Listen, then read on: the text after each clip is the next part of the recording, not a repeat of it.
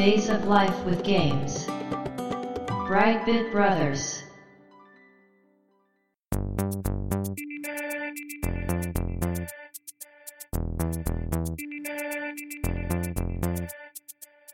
どうも、ワンピー川崎です。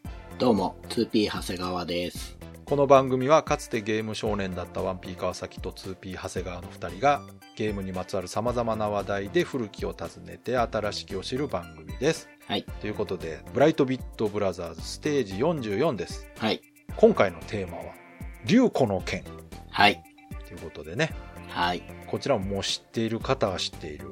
うん知らなくてもネットでのネタとして知っている方も結構いるんじゃないかというね。あ、そうか、そうか、そうです。うん。うんあの、有名なセリフがいろいろあったりしますから。はい、はい、ははいい。こちらね、はい。1992年うん。9月24日に発売されたネオジオでの対戦型格闘ゲームうん。ということになってるんですが、これネオジオの100メガショック第一弾ソフト。ねうんそうなんですね。ねこれ当時テレビ CM も結構流れてたんうん、で、うん、うん。それを覚えてる方もいらっしゃるかもしれないですけど、あれ、なんていうんですか、あの、仮面の人って名前あるんですか？えーあれね、ゲーマンってやったかな？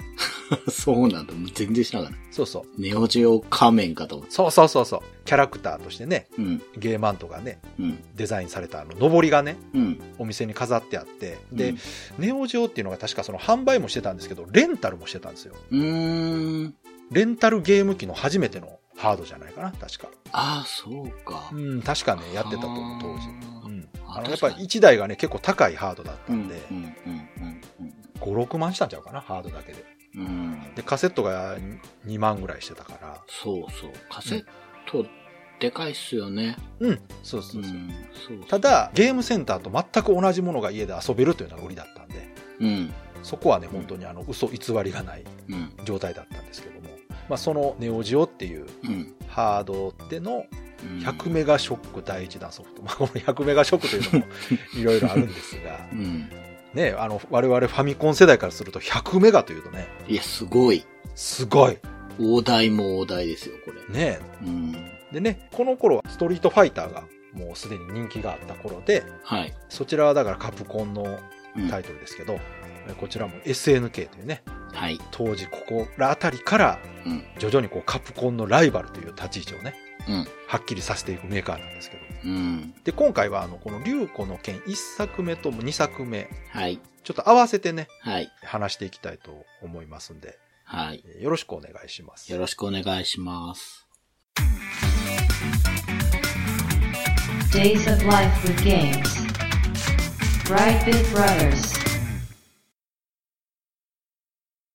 ではね、オープニングでも言ったんですけど、まあ、この竜子の剣の1作目出たのが1992年の9月24日なんですが、はい。続編のね、竜子の剣2というのが、うん。1994年2月3日に発売されてます。うーん。で、これ間2。年あるんですけど、うん。この間にうん。発売されたタイトルもうん。かなり重要なタイトルで、うん。竜子の剣1作目出た後、同じ年、1992年の12月10日に画廊伝説2が出てますね。ですね。で、その翌年、1993年7月7日にサムライスピリッツ。おー一作目ですね。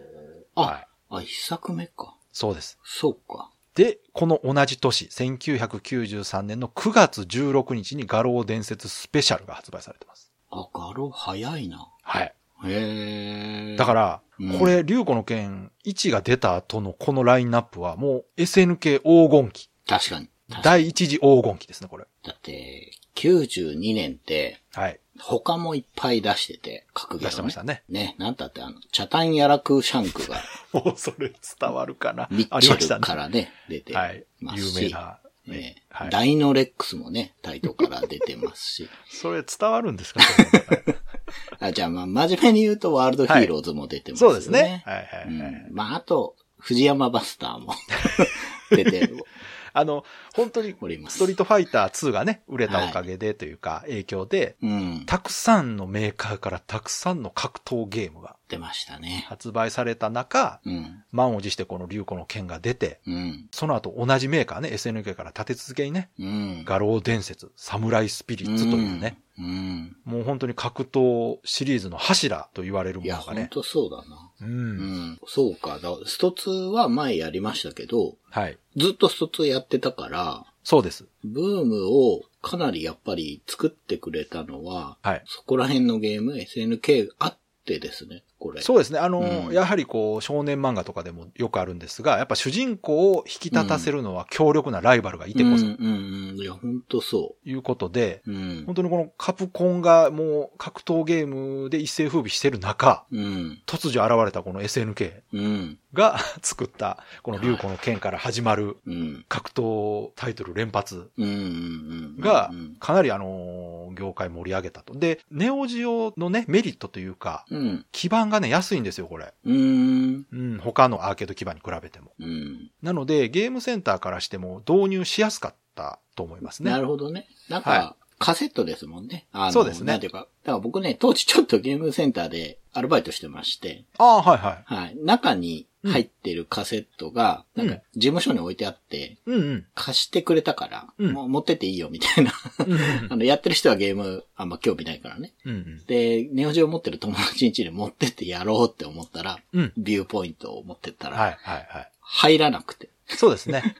ゲーセンのカセットはでかいんですよね。そうですね。もっとでかい。やっぱ規格がちょっと違うんで。そうなんです。はい。あれデータ的には同じなんですけど。はい。そうそうそう。うんで、あ、の、ゲームセンターでの SNK の筐体は MVS と言われるやつですね。うんうんうんうん。マルチビデオシステムっていう略なんですけど、まあ一つの筐体に複数カセットが刺さると。そうそうそで、筐体についたセレクトボタンでう、んその中からゲームを選んで遊べるというのがすごく画期的で、う。うん。しかもあの、ゲームセンターからすると、1台のスペースでうん、複。数タイトルが置けるとうん。いうことで、結構重宝されてたみたいですね。いや、ですよ。ううんん。確かに。そりゃそうだ。まあそういうそのハードうん。ウェアとしてのメリットもありつつ、うん。当時人気のこの格闘ゲームというタイトルをこれだけこう連発してたということで、うん。私のね、個人的な記憶ではこの画廊伝説スペシャルなんかは本当に一つと並ぶぐらい人気あってね、ゲーセンで。あった。スペシャルはすごかったかなりスペシャルはもうめちゃくちゃ遊んでましたね。うん。まあまあ今回は竜子の話なんでこの、はいちょっと置いときますけど、はい。ガロスペもね、がっつり行きたいとこであるんですが。まず、竜子が、そうね。今回ね、川崎さん、竜子話してくださいよって言ったんですけど、そうそう。長谷川さんのリクエストでね。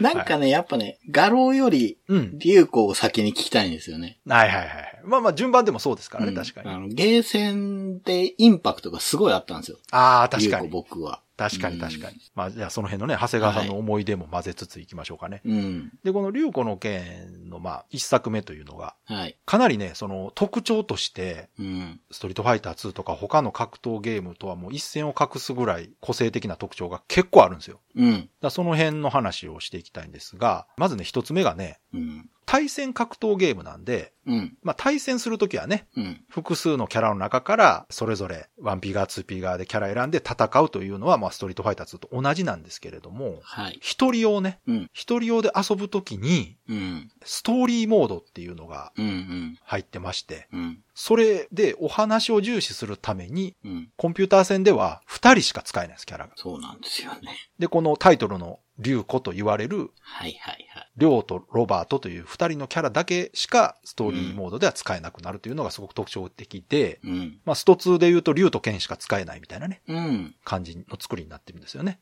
うん。で、これがなぜそうなってるかというと、このゲームのもう一つの特徴が演出がすごく多いんですよね。うん。ゲーム中演出というか。そうですよね。で、ストーリーがですね、まあこの主人公のリョうの父親がまあ失踪したと。うん。で、その後、ストリートファイターでリョウがお金を稼いで、うん。妹と二人で暮らしてきたらしいんですけど、うん。ある日、その妹が何者かにさらわれると。うん。で、さらったのがサウスタウンに住む何者かであることが分かったリョウは、うん。同じ道場ね、うん。極限流道場の友達のロバートと共に極限流空手を武器に妹の奪還のためにサウスタウンへ向かうという、うん。非常にこのハリウッド的な、そうですね。もう本当にね、うん。ええもうハリウッド映画見てたら馴染みのあるお話。うん。わかりやすいお話があってですね、これを一人用では間に演奏入れながらじっくり見せるというのが、当時一人用でね、遊ぶときに、スト2とかだとね、コンピューター倒してって最後ボスと戦うぐらいしかなかったんですが、うんうん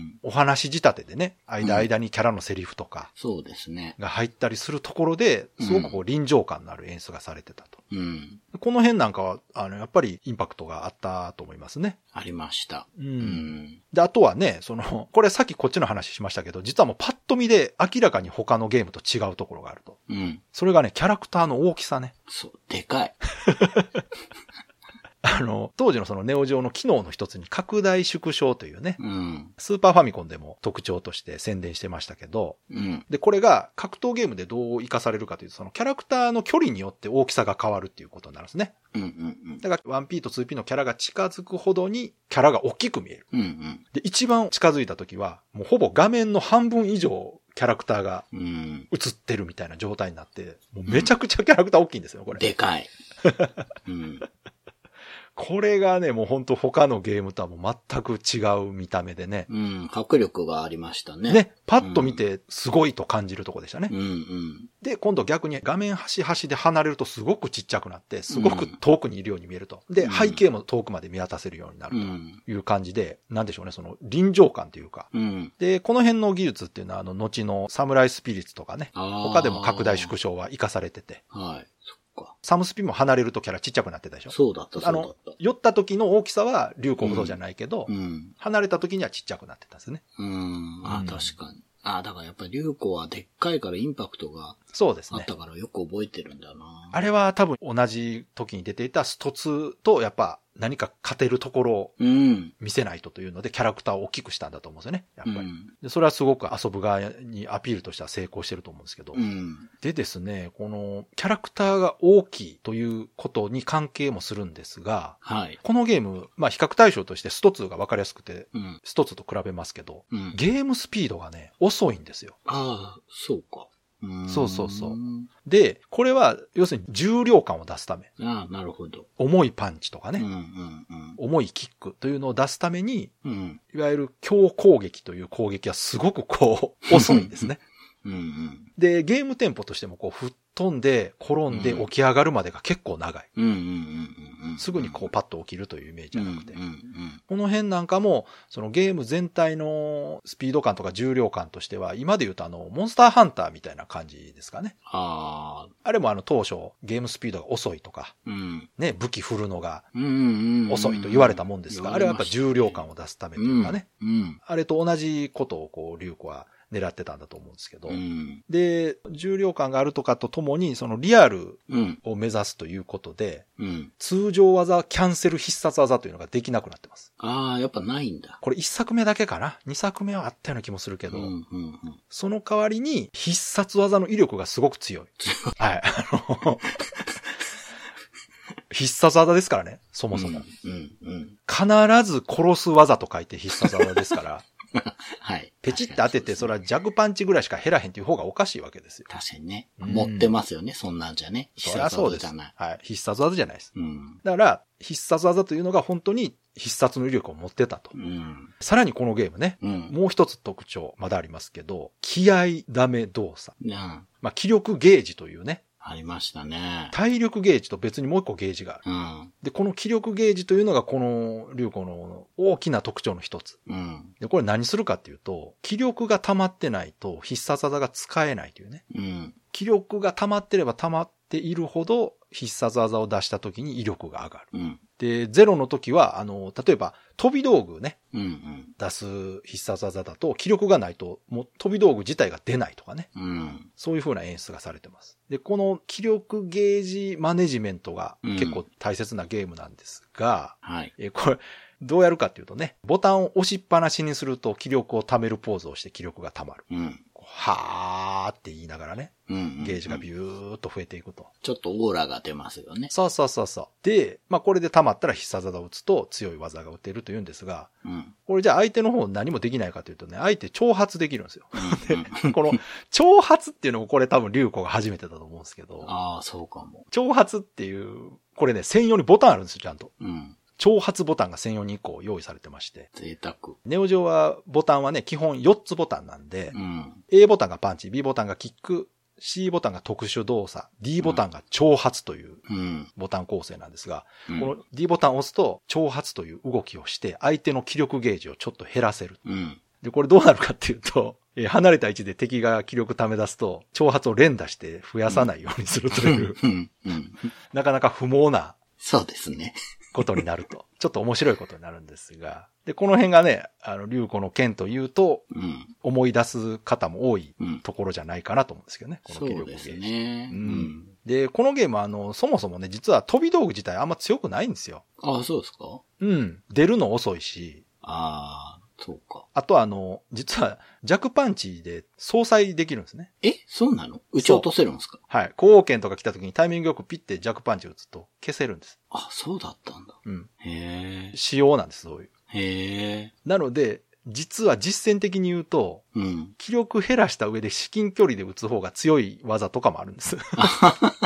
あの、空打ちみたいな方が。そうそう。あれやった方が出るのが早くて隙がないとかね。はいはいはいなんかちょっと矛盾したことが起きるんですけど。うん。でも面白い、それは。ただまあ威力はないんですよ、当うん然。うんうんまあそういうことが起きたりとかね、するんですけど。で、もう一つね。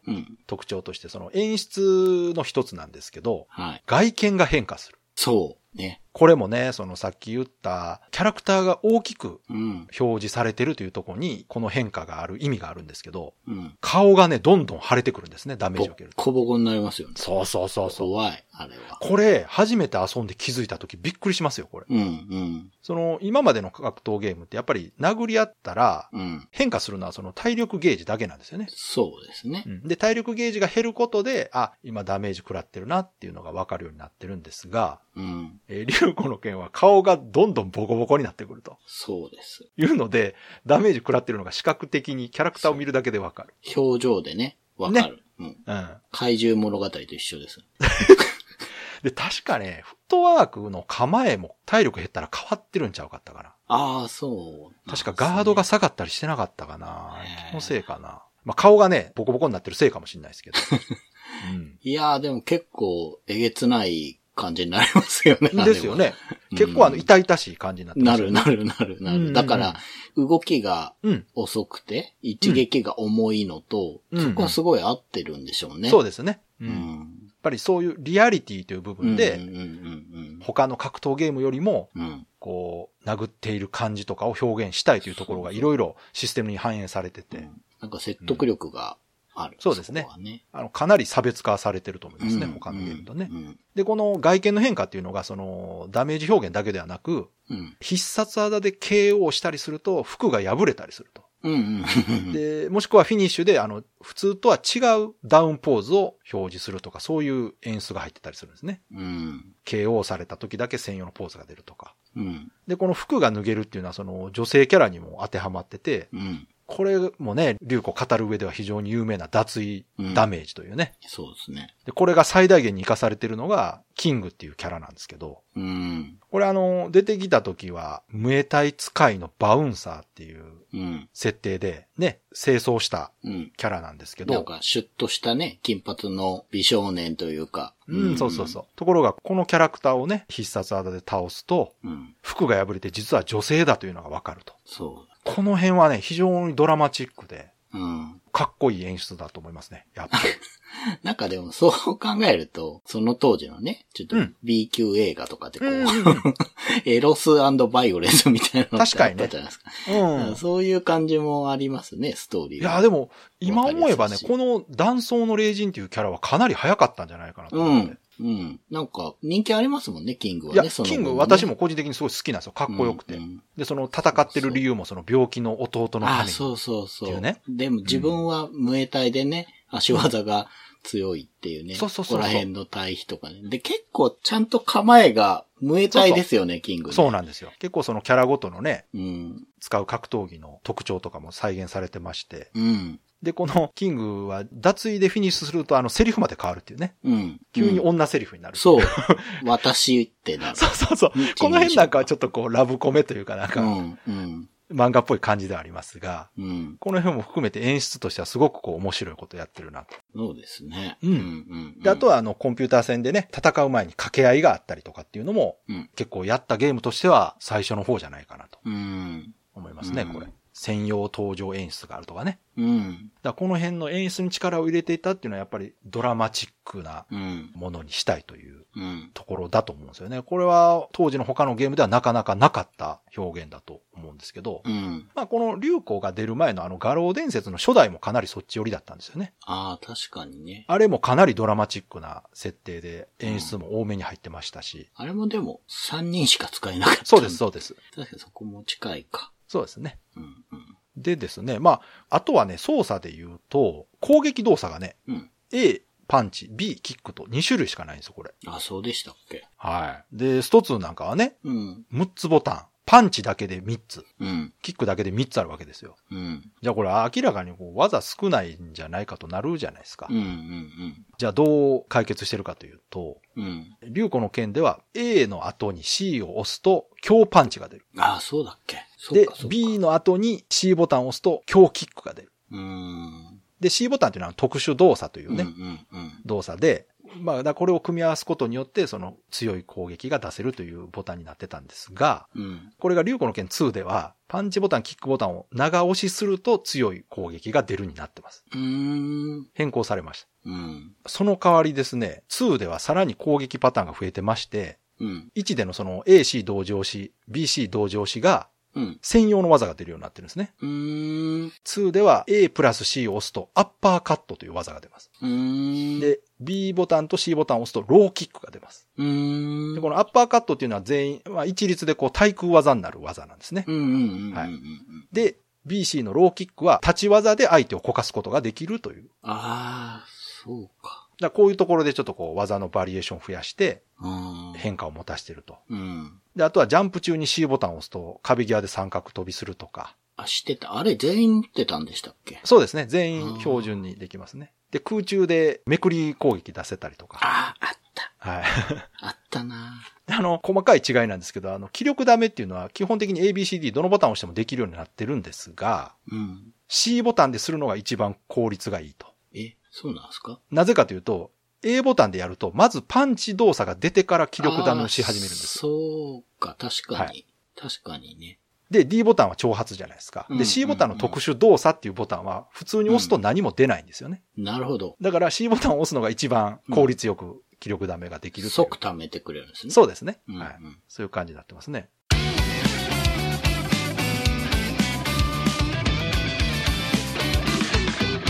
Brightbit Brothers. まだまだね、独自の特徴がありまして、これももう流子最大の特徴と言っていいと思うんですが、うん。超必殺技の発明。そうだ。そうだ、そうだ。はい。これはもう間違いなく、うん。このゲームがパイオニアだと。うん。で、これね、文字通り必殺技を超える技ということで、うん。より強力な必殺技ということですね。うん。で、流子で面白いのは、これ初めから使えないんですね。そストーリーを進めると途中で。超必殺技伝授っていうボーナスステージが始まるんですね。そ この辺がなんか昔のゲームというかその一人用で遊ぶゲームっぽくていいですよね、なんう。か。そうそう、一人用感がね、なんか。ね。うん。ゲームセンターだけどもなんかこう、家で遊んでるファミコンみたいなうん。感じで。しかもまあ、修行シーンなわけです、これ。なんか、標中割りすると、両坂崎は体力が上がったとか言いませんでしたっけ？だから、やっぱ、スト2のボーナスステージとかだと点数もらえるだけなんですよ。うんうんうんでもこの竜子の剣の方はちょっとこう、メリットがあるというかね。うん、強くなるようなこと言ってて、本当強くなってたのかな？なんか、ま気にしたことなかったけど。この間に出てくる超必殺技伝授というところで、このコマンドを入れて連続3回技を出せっていうのをね、成功するとはい。使えるようになるとか、はい。そういう流れになってたんですが、ここでかの有名なあの、覇王昇降剣を使わざるを得ないっていうね。もう、ゲーム知らなくてもこのセリフは聞いたことあるんじゃないかっていうぐらいこう、ネットミームとして有名ですけど、あれ、なんでそんなことになったんですかね？いや多分誰かが言い出して、自然に広まってったんでしょうね。使わざるを得ないか。そうそうそうそうでもなんか当時、別に 普通に受け入れてましたけどね、僕。あとは、あれね、セリフとプラスして、あのビジュアルなんですよ。あ、わかる。そっちはわかる。わかるでしょ、うん道着に下駄履いて、うん。ハーレーに乗ってるというね。あれはおかしいなとは思ってましたよ。いや、あの絵力、強すぎるでしょ？強い。いや、めちゃくちゃかっこいいなと思いましたよ、当時。うん。いやー、危りょうかっこよすぎるやろと思って。ゲータ危ないなーと思ってましたね。だって今ハリウッド映画であれやってもめちゃくちゃかっこいいですよ、多分。まあね。うん。すげえ強いやつ来たと思います、あれだけで。うんうんうん。だまあ多分その絵とそのセリフが相まってね、有名になったんだと思いますけど。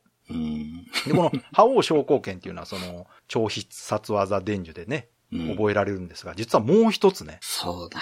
完全に隠されていた、本当に隠し技としてで、すよね。ゲーム内に仕込まれていた技が、竜コ乱舞というね。これ隠し超必殺技なんですけど。当時一切本当に表に出ていなくて、うん。雑誌とかでちょろっとね、そういうものがあるかもみたいなことがあって、うん。まあこれもプロモーションの一環なんですけど、うんうんこの隠しコマンドを探すキャンペーンとかやってたんです、当時。うん。うんでこの流行乱舞のコマンドをみんなで探そうみたいなんでね。うん。うん。で、これ正解すると先着で1万人に非売品の流行の剣トランプが送られたって。1万人ってすげえなと思って。すごいっすね。ね。1万人って。これほんまかな ?1 万人嘘じゃないかなこれ。多すぎませんだって。多いし、先着1万人って1万人の人が 見つけれる流行乱舞。うーん。いや、でも、どうでした？当時、うん。見ました？ゲームセンターで。どうやったかな？いや、使ってる人おったような気もするな僕、見て、うん。当時遊んでた連中と、うんうん。なんか噂聞いてたんですよ。うんなんか隠しがあるって。はいはいはいでも、うんうんうん覇王昇降券があるから、そうですね。あれのことなのかなってねい。うそう感じもあった中で、うん。なんかね、その常連さんで、うん。リュウコ上手くて、いつもクリアするまでやって帰っていく人がいるんですけど、うんうんうんあの人出すらしいよっていう話をかっこいい聞いて、うん。僕、ずっと貼ってたんですよ。そう見たいから、あの人出すんかなっつって。うん。ほんと冗談抜きで、隣に藤山バスターがあったから、藤山バスターやったりしながら待ってて、で、最初見たときは、うん。ちょっとわかんなかったですね、正直。はいはいはい。まあ、言ったら通常技のつなぎだから、ね高速つなぎだから。確かに確かに。う。ん、わかんなかったけど、うん。でも明らかにあれってなんていうかな、人間の手技で出してるじゃないから、うん。そうですね。あれだろうみたいな話をうんうんうんうんみんなでしたのを覚えてます。へえ。うん。いや、それ、いい思い出ですね。うんうん。なんかちょっと噂として聞いてるけど、本当にあるのかなっていうのを見たっていうのはね。そう。あの、良くないマナーですけど、うん。大蹴るあの人が出すらしいよ、みたいな。なるほどね。はいはいはいはい。その辺も面白いな。漫画みたいやな。うん。で、このね、その超必殺技っていう概念と、うん。この竜子乱舞というのも、こうんの竜子の剣がうん。発明した。うん。うん。うん。もう格ゲー界の宝ですよ、これね。そうですね。ラどちらもンプはね。はうん。い。で、この時に設定されたね、うん。限定された状況によって発動することができる技とか、より難しいコマンド入力が必要っていう概念は、うん。この竜子で作られて、うん現在までほぼ全ての 2D 格闘ゲームで使われていると。うん。でも本当にこれはパイオニアですね。そうですね。でこの竜子乱舞っていうのね、さっき長谷川さんも言ってましたけど、どんな技かっていうと、もう今で言うとね、もう私感覚的に乱舞って言ったら、うん。もう浮かぶんですけど、これ知らない人乱舞って聞いたら踊りじゃないですか、やっぱり。ああ、そうか。乱れ踊ると書いて乱舞そう、ですから。そうですね。そうですねうん。私たちはもう聞けば、そういうタコ殴りにする技ってわかりますけどうん、これね、コマンドが成立すると相手に向かって突進していて、うんその突進がヒットすると相手に無数の技を叩き込んで最後、ビルドアッパーで締めるっていう技なんですけど、うんうんね、ビルドアッパーって言うとあれですけど、まあ、昇竜拳ですよ、言うたらね。ビルドアッパー。そうそうそう。古法とも言いますけど。はいまあ、そういう技なんですが、はい。これがね、全部ヒットした後、最後の技が決まったら体力ゲージがギューンと減ると。うん。それがすごくあの、衝撃的で、うん。うん。で、その、連続技を叩き込むというのも、うん。これ内部的に言ってしまうと、その単に通常技をうん。早く連続再生してるだけなんですよ。そうですよね。パンチ、キックとかをね、うん連続で早く再生してるだけなんですけど、うん。めちゃくちゃかっこいいんですよ、これ。かっこいいです、これが発明なのは、その、容量も食わないわけですね。もともとある絵を、そう、ん。連続で早く再生してるだけうん。にもかかわらず、こんなにかっこいい技が作れてしまうというのが、うん。格ゲーにおける発明だったと。ですね。あ、本当そう。で、この後ね、いろんなゲームで、この乱舞を使うキャラは必ず一人はいる。そう。ね。だって通常技つなげばいいから。そうで。容量食わないから。そう。ざまねできますよね。そうなんですよ。簡単だし手軽だしと。うん。で、しばらくはこの超必殺技っていうカテゴリーでいくと、この乱舞っていうのはもうかなりうん。作り手側からしても、すごく優秀な技だったんですが、はい。この後、もう一つ、うん。画期的な超必殺技っていうのがまあ生まれまして、はい。これ、竜子の剣関係ないんですけど、はい。何かわかります？春国殺？そうです。やっぱり？そうです。なんかもう一段押し上げた感じありますよね。行きましたいやもう春本当に。私は、だからその、竜子乱舞見た時には SNK カプコン超えたなと思ったんですよ。うんうんうんところがカプコンがそれやっぱ超えてくるんですね。うんね。スーパーストリートファイター2で号機が出たのかな？そうですかね。そこら辺ですかね。うん。。ね、そう、号機っていうキャラが出てきた時に号機が使ううん。超必殺技、まあスーパーコンボですけどね、うん。うん。がうん、春国殺っていう技で、うん。これが発動してまあ相手に突進するまでは一緒なんですね、乱うん。舞と。うん。当たった瞬間に画面が真っ暗になってヒットマークだけが出て、うん。明るくなったら相手が倒れてる。そうそうそう。ね。これがね、うん。乱舞を超えた瞬間でしたね。そうですね。あの、マジかと思って。もう住んでるんですよね。すべてが。こんなにね、手抜いた、手を抜いた仕様がこんなにかっこいいのかと。あれは、もう本当工夫ですよね。いや、もう本当にね、竜子乱舞でもすごいなと思ったんですがうんうんうんう、ん春国見た時には本当にもう、びっくりしましたね。うん。くりした。だから、なんてこったと。あれ、見たくて、やってる人いっぱいだと思いますね。わかる。ね。で、コマンドのね、入力方法もね、その、この SNK が超必殺技で作っうん。たその複雑化してたコマンドを春国殺はさらに変えてるんですよね。うん。うん。うん。うん。ボタンとレバーを順番に押していくというタイプの入力方法で、うん。うん。この辺もやっぱそのカプコンの維持というか、うん。何かこう新しいものを作ってやるというね、うん。気概が見えたなという気がして、うん。本当に春国殺はすげえなと思いましたね。この乱舞と春国殺っていうのはこの格ゲー界においてはコストとうん。それに反比例してかっこよさが存在する素晴らしい発明なんですね、どっちもね。そうですねう。。うんただこれやりすぎたせいでだいぶ安っぽくなってきましたけど。そうですね。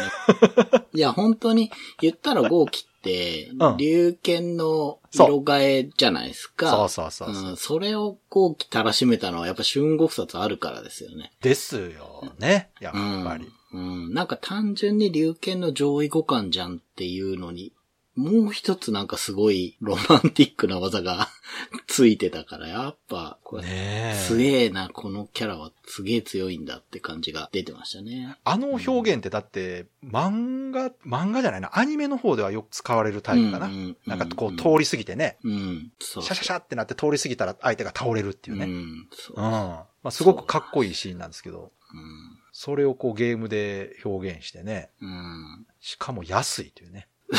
そうそう。そこが素晴らしい、本当に。うん下手に手間かけるよりそっちの方がかっこいいっていうね、うん。ただ、これが生まれた背景にはこの、うん流行の剣の超必殺技と、うん。流行乱舞というものはやっぱりうん影響が大きかったんだろうなと。うん。いや、うんもう絶対あってこそですよ。流行あっですよねラブあってこそですね。まあ、それで言うと、この流行で採用された気力ゲージというのも結局、ストリートファイター2の後半で入ってくる。うん、うん。ね、スーパーコンボ出すためのゲージはい、はい、はい。あれなんかも多分気力ゲージがやっぱ、うんあの、きっかけになってるんだろうなとうん思うんですけどね。ゲージは減らないけど、挑発もその後、いろんなゲームにそうですね。搭載されますもんね。結局、ね、挑発って意味がないけど、キャラクターの性格を表すのにはすごく重要というかね、うん。魅力的な動作ですから、うん。意味ないんですけどね、ほとんどね。うん。あんまやるとね、喧嘩になるしね。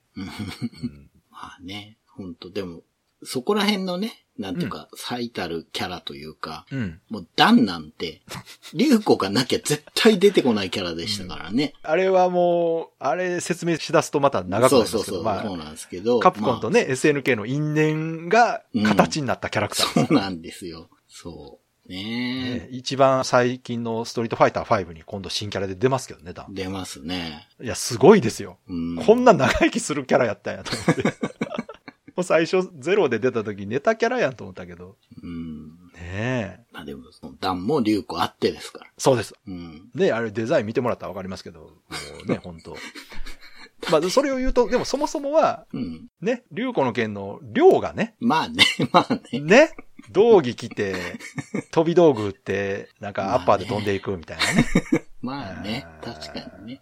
まあでもね、この辺もあの、ご存知の方ね、いると思いますけど、作った方がね、うん。まあ同じ方ですからう、ん。ね、カプコンでストリートファイター作った方がうん、まあ SNK に行って竜子を作ったということで、うん。でパクリじゃないです、だからね。そうですよね。同じ方が作ってるんでそう。です。出所一緒ですから、一緒でした。うん。サイレントヒルとサイレンと同じようなもんです。そうです。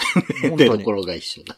全く一緒なんで。うんはい。まあでも、そのね、出すメーカーが違うということでね、うん。まあこれだけ業界全体を盛り上げるうん。きっかけにはやっぱなってるんじゃないかなと思いますけど。ううん。ん。だこの辺その、本当に格闘ゲームっていうのがたくさん作られている中でもかなりやっぱり他とは違う目立ったゲームだったんじゃないかなと思いますけど。うん、そうですね。うん特にあの、2はうん。結構楽しく遊んでた覚えがありますよ。遊びやすくなってた。そうですね。うん。ワンはやっぱりかなり癖があって、うん。ちょっと遊びにくいとこもあったんですが、まあうん2ではそれがある程度改善されて。そうそう。そのうん、個性は残しつつ、うん自流の格ゲーがやってることは全部やってくれてるというか。そうですねうん。対戦も楽しいし、それでいて、やっぱり他のゲームとは違う遊び方になってましたかなら、ってましたんで、やあとね、やっぱね、竜子って、うん。だから世界観がすごい独特で、やっぱキャラだと思うんですね。あの、わかります。いい意味で、うん。花がない。うんうんうんうん。渋いんですよ。だから、ストーリーのとこで言いましたけど、ハリウッドのね、うん。どこかで見たストーリーというか、うん。あの感じがそのキャラクターにもありますよね。出てる。出てる。なんかね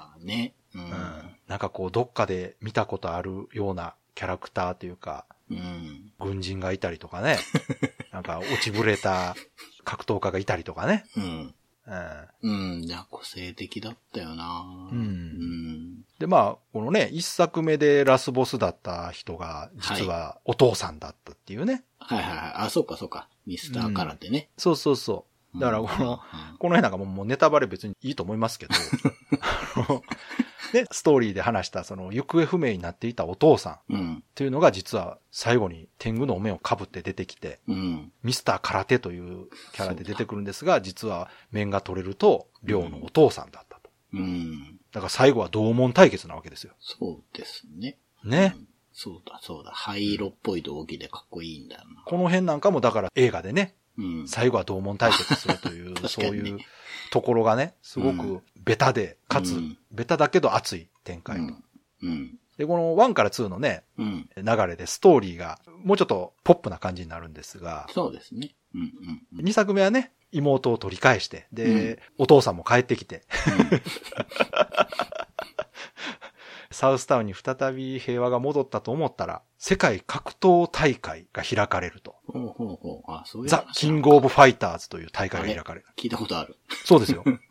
これは龍虎なんです。あ、そうなんだ。そう。はあザ・キング・オブ・ファイターズという戦いが開かれて、それにキャラクターたちが参戦するというのが2のストーリーです。え？でもあれ、設定的に、はい。そのイベントをじゃあ起こした人は、はい。あの人の若い時じゃないですか。そうです。そういうこと？あの人がやってたんだ。いや、KOF のキングオブファイターズはもっと後ですね。竜子よりさらに後の話ですから。ああ、そうか。確かに確かに。う時間軸後なのか。そうなんです。はい。で、今回2はね、その、両の妹のユリも参戦すると。うん。で、お父さんも参戦。うん。たくま坂崎もう参戦。ん。極限流4人ぐらいいるんですよね。確かに。まあこれあの、うん一時のあの、UFC でね、うん。グレーシーが、ああ、確かにね。ブイブイ言わしたあの頃と一緒ですよ。うん。極限流、えなーっつって。極限流多すぎるな。そうそう、極限流強えなーっつって。うん。そりゃ、なんか極限流を目の敵にしてる忍者も来ますね。そうですね。お前らばっか目立ちやがって、つって。キサラギ流がね、うん。キサラギ流忍術の、サラギエイジっていう、これ新キャラですね、2のね。あれかっこいいっすよね。ね、かっこいい。全然忍者っぽくないけど。うん。かっこいいですね。この辺もだからね、ドラマチックというかね、うん。お話が。一作目はこう、アクション映画っぽい話で。うん。二作目はこう、大会を軸にね、うん。実はその大会の主催者が悪い奴だったというねうん。う。ん。この熱い展開も。うん。うん。しかも他のゲームとこう世界観が繋がっているね。そうですね。うーんこの辺なんかもファンからするとすごく嬉しうん。い展開だったんじゃないかなと思いますけうん。ど。うん。うん。うん。確かに。この辺長谷川さん知ってました？話とかを。話は覚えてなかったけど、ん言っちゃいますけど、ギースがね、うん。若い状態で出てくるそうのはなんですよね、かなりびっくりした。そうっすよね。で、確か、エンディングでうん、これから日本に到着しますみたいなこと言うからそうなんで、す。ああ、よく覚えてますね。そうこれからね、小武道を覚えるんだなと。あのですね、そう、あの時点で、実はその、画廊伝説のね、うん。主人公のテリー・ボガードの。お父さん、ジェフ・ボガードをね、うん殺しに行くんですよ。この流行あ2の後に。そうだ、ジェフの名前も出てた。言ってた。なんか嗅ぎ回っております。そうそうそう、そうなんです。で、これをやると、あ、流行2の後が画廊の話につながるんだと。うん、そうですよね。だから、ギースが若いわけですね。うん流行2の時は。そう、若い時もかっこいいですよね。そうなんですよ。うんで、この辺のね、キャラデザーがすごく上手くて、ギースってご存知の方ね、うん。わかると思うんですけど、画廊の時は、うん。袴着てうん。和風なんですよ。和風ですね。すごく日本が好きなキャラになってて。でも、金髪ですよね。そう。はい。ところが、流行2の頃には洋装なんです。洋服着てるんですね。そうそうシャツとベストとっていうね。だからこのね、コントラストがね、すごく上手だなと思って。うん、そうなんですよ。ね。うん。だからかっこよかったんですよ。若ギースって最初出てきた時、誰かわかんないけど、名前見たらでもギース・ハワードなんですよ。そうだそうだ、若ギースって呼ばれてた。そうそうそうん。う。で、見たら、いや、こいつギースやっつって。うん、そうだ。黒いグローブしてて、かっけえ。そうそうそううんだあの時は、だから強いとはいえまだ完成してなくて、あの後、古武術を身につけ、当て身を身につけ最強になるね。そう。当て身も発明ですからね。そう、あ、そうそう。これね、うん竜子には、竜子当て身はなかったかな。う。うん。ただ、あの、ガード攻撃みたいなのあったかな。うん。うん。攻撃してる技の手にガード判定があって、ガードしながら攻撃できるみたいな。ほうほうほう半分バグみたいな技やけど。うん、なんかそんなんがあったりとかね。そうそう、当て身も発明ですよ。これ SNK の発明ですね。ですね。う。うんん。これもうあの、格ゲーやってる人からすると、もうね、うん。普通の言葉なんですが、わからない人からすると当て身って意味不明ですから。そうですよ。あの、ジョジョで歌教員がやってたやつは違うから。あの、あっちの方が正しいです。本あっちが、あ来はっ、ちが正しい。そうそう。本来は、合気道とかでいう当て身っていうのは攻撃する技ですから、うんうんうん ね。あの、ギースが使う当て身っていうのは当て身投げの当て身っていうう。んうんそれが縮まって当て身って言ってるだけなんですけど、この辺は説明するのが基礎知識がないと、いろいろ誤解招くそうですね、言葉ですよね、うん。うんさっきの乱文もそうですけど。うん。うん。うんそう。超必殺技なんかも普通に使うけど、普通、日常で使わないですもんね、だってね、まあ、使わないですね。必殺技ってまだこう、スポーツとかで使う気しますけど、うん。超必殺技はないもんな。略したら、超飛ってみんな言うから、もうなんだかわかんないですもんね。そう、あれ、あれね、そう、前、ツイッターでもつぶやいたことあるんですけど、うん。超必殺技を略してどう言うかっていうね。うん私は超飛なんですけど、うん。僕も。え？超筆っていう人もいるんです。ああ、まあ確かにいる。うん。でしょ？うんうん、いるいる。うん。確だからかに、ね。どこでその、分かれるのかなと思って、まあ確かこの辺もね、あの、地域とか、いろいろ差があるんだろうなと思うんですに。けど、まあこのね、格闘ゲームっていうのは本当にこう、一ジャンルとしても、うん。うん。多分、他のジャンルにはないぐらい一世を風靡したジャンルですからね。うん。今でもその、ちょっと規模は小さくなったとえずっと残ってるジャンルですけど、そうですね。前ね、あの、スト2の時にも話しましたけど、本当に一時は一大ジャンル、そう、すごく広がりを見せて、今はなんかそれがこう、深くなってっていく感じそうですねですね。もうん安定して、うん。もう普通にあるものになったって感じですけど。本当ね、最初も言ったけど、この頃が本当にバーッと広がっていったとこだから、うん。その中でもやっぱ流子は癖がいい意味であって、うんうんう。ん。まあ2は、まあでも遊びやすくなったとはいえね、僕はもう、テムジン見たときは、これ新キャラかーってね。あれ、でもい、良くも悪くも流子ですよ。あのキャラこそ流子。あの、モンゴル相撲ですからね。そうそう、モンゴルでもうん僕、あの、焚き火って呼んでたんですよ。なんでなんですか？青い炎を地上から出す技を覚えてます？ああれが、あの、焚き火に当たってるおじさんにしか見えないい。やいや、まあそうですけど。あだ名焚き火って。いや、でも、何々出すって喋りますよ、ね。そうそうそうそう。ね どういうキャラやねん。え。田舎っぺたでしょ、みたい確かにそのキャラのインパクトもありましたね。確かな。に。うん。ありました。ああいう。うん。本当渋いんだよな、みんな。そうですね。あの、本当世界観に関しては、他のゲームとはもうやっぱ全然違う、すごくハードボイルドな感じはうん。ありましたね、やっぱりね。うん。そうう。ん Days of Life with Games. Brightbit Brothers. そろそろエンディングなんですけども、はい。今回長谷川さんのゲーム進捗は、はい。えー、スイートホームやってまして、まあ、はい。今回ね、格ゲーなんてすごい盛り上がって、うん。あの、だいぶ喋ったんで、ちょっとパパッとスイートホームを話すとですね、はい。あの、キャラクター5人いて、うん。各自のうん。持ち物があるって言ったじゃないですか。うんうんうん。なんで掃除機だっていう話したと思うんですけど、うんねまあ他の人もライターとか、うん。あと救急キット的なものとか、あと鍵とか、あとカメラか。うん。で、あの、最初名前がついてるんですよ。あの、映画でついてた名前だと思うんですけど、ああ、はいはで、当然名前変えられるんですけどね。い。うん。最初映画の名前のままやってたんですが、うん。この人が何持ってるかっていうのが、覚えらんないんですよ。まさか。で、あちょっと今やり直してて、まあもうはい序盤も序盤だったから、あ。はい。で、一人死なせてしまったのもあり、はい。あのね、もうほんとね、ファミコンだから、はい。説明がない。うんうん、そうですね。で一人が穴に落ちたんですよ。うんうんうんうん。でね、助けてって言ってて、まあうんもちろん助けたいんですよ。はい。どのコマンドが助けるのに該当するかわかんなくて、いろいろやってるうちに死んだんですよ。それ悲しいなぁでね、うん。死体が残ってて、うん。もう嫌だと思って、悲しいなぁそれ。コマンドの仲間ってやつでどうも引っ張り上げられたらしいんですなるほど。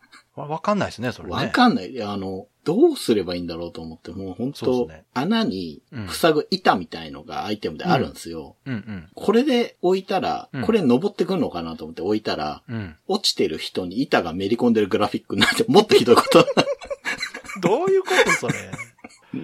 なんでそんなんだろう。まあ今やり直してもう一回最初からやってるんですけど、はいはいはいもうちょうどいいからっつって名前をですね、はい。ライターの人を日野さん。あ、なるほど。で、うん。救急キットみたいなの持ってる人を石谷さん。ちょっとひねってる。そう。ちょっとで、ひねってる。掃除機の人をうん。うん。掃除。下の名前。はいはい。なるほどね。ううん。で、カメラの人がすごい悩んだんですけど、はい。玄三さんにしました。あらいいじゃないですか。もっと私ストレートなんかな思ったけど。カメラとか。そうそうそ で、鍵持ってる人はうん女性なので、う。うん。キーさんにして、ああ、いいじゃないですか。今やり直してうんうんうんますっていうぐらいですね。へえ。うんまあでも、その確かにね、どのキャラが何持ってるかわからないっていうのはちょっと大変ですもんね。そうわかりやすくていいじゃないですか。そうなんです。でね、うんうんこのゲームね、館に閉じ込められてるわけだから、うん。うん。館の中に落ちてるアイテムしかないと思うんですよ。はだから要は有限なんです。回復アイテムとかが。あ。あ、ああ、そういうこと。うん。えー結構厳しいですね。うん。だからそういう意味では、うん。バイオの元になったんじゃないみたいな話あったけど、そういう意味では近いと思いますね。リソースが有限。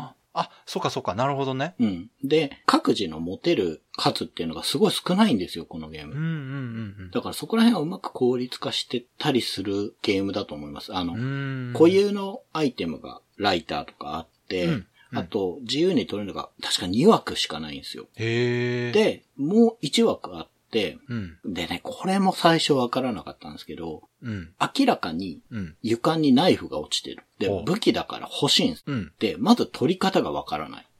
取るってコマンドないから。うんで、調べる。と、うん。銀のナイフだって言うんですよ。うん。いや、それはもう分かってると。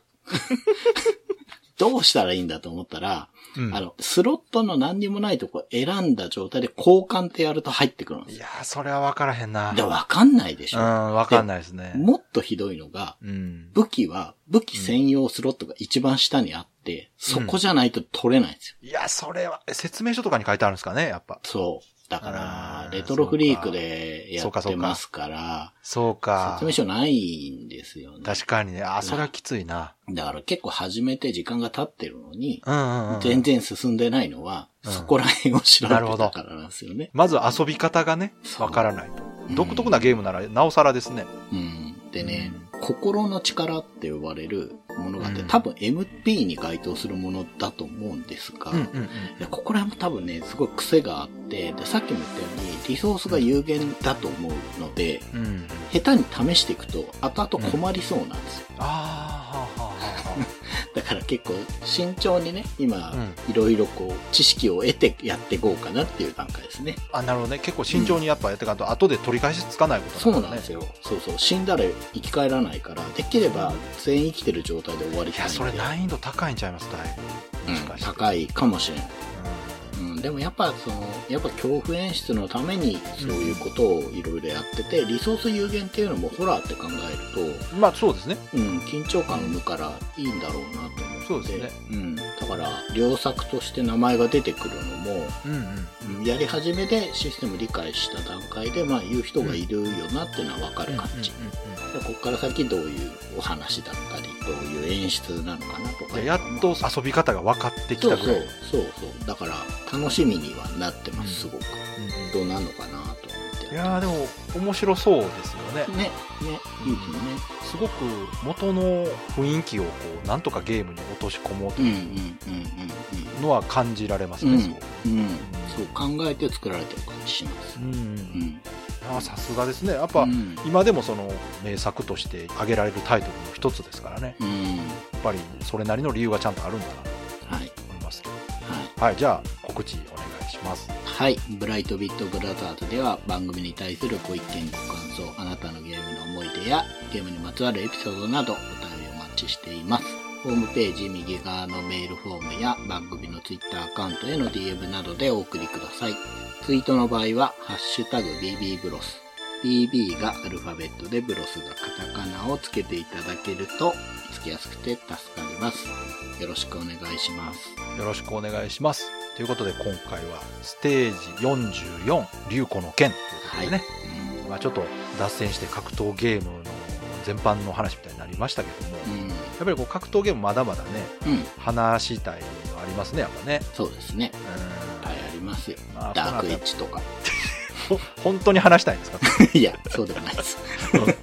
まあね、タイトルごとに絞ってもいいですし、はまたちょっとずつ話していきましょうかね。い。はい。はい。ということで、今回も最後まで聞いていただいてありがとうございました。ありがとうございました。